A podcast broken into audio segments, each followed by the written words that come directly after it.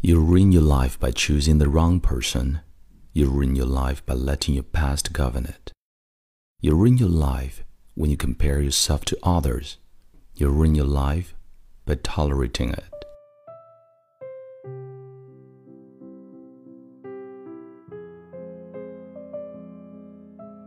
嗨，亲爱的朋友，你好，欢迎收听英语美文朗读，我是你的朋友孟非 Phoenix。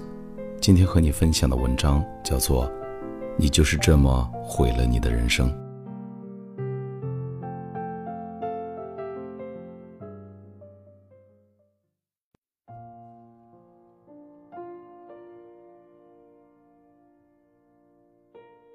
Understand that life is not a straight line. Life is not a set timeline of milestones. You are allowed to backtrack. you are allowed to figure out what inspires you. You are allowed time, and I think we often forget that. You ruin your life by choosing the wrong person. What is it with our need to fast track relationships? Be alone, eat alone, take yourself on dates, sleep alone. In the midst of this, you will learn about yourself.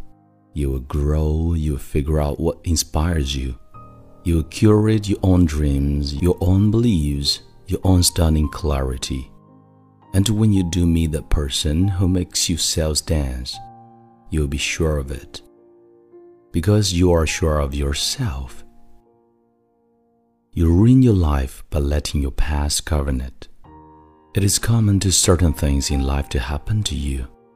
There will be heartbreak, confusion days where you feel like you aren't special or purposeful you cannot let these define you.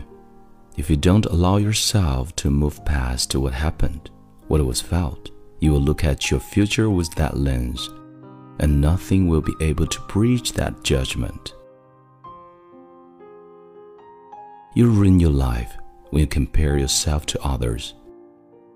We get caught up in what our friends are liking, who our significant others are following, and at the end of the day, this not only ruins our lives, but it also ruins us. You ruin your life by tolerating it. At the end of the day, you should be excited to be alive.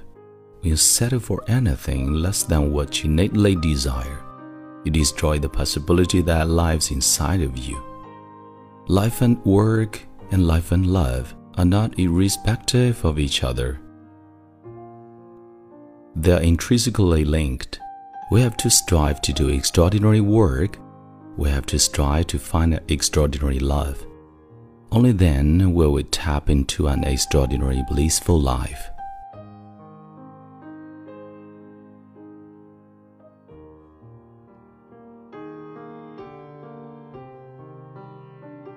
你现在收听的是英语美文朗读，本期节目到这里就结束了。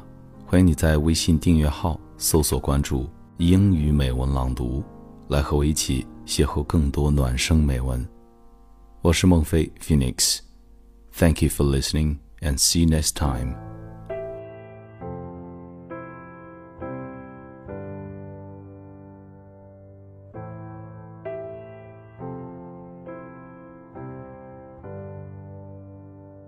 Have you ever seen a rainbow? Go? Have you ever seen a light bulb blow? Do you wanna see a heart get broken? I didn't think so. I didn't think so say goodbye when you don't have to go. I'd rather hear lies than what I need to know.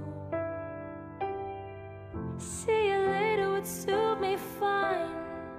You can use that one anytime. Tell me anything that you like. But don't say goodbye.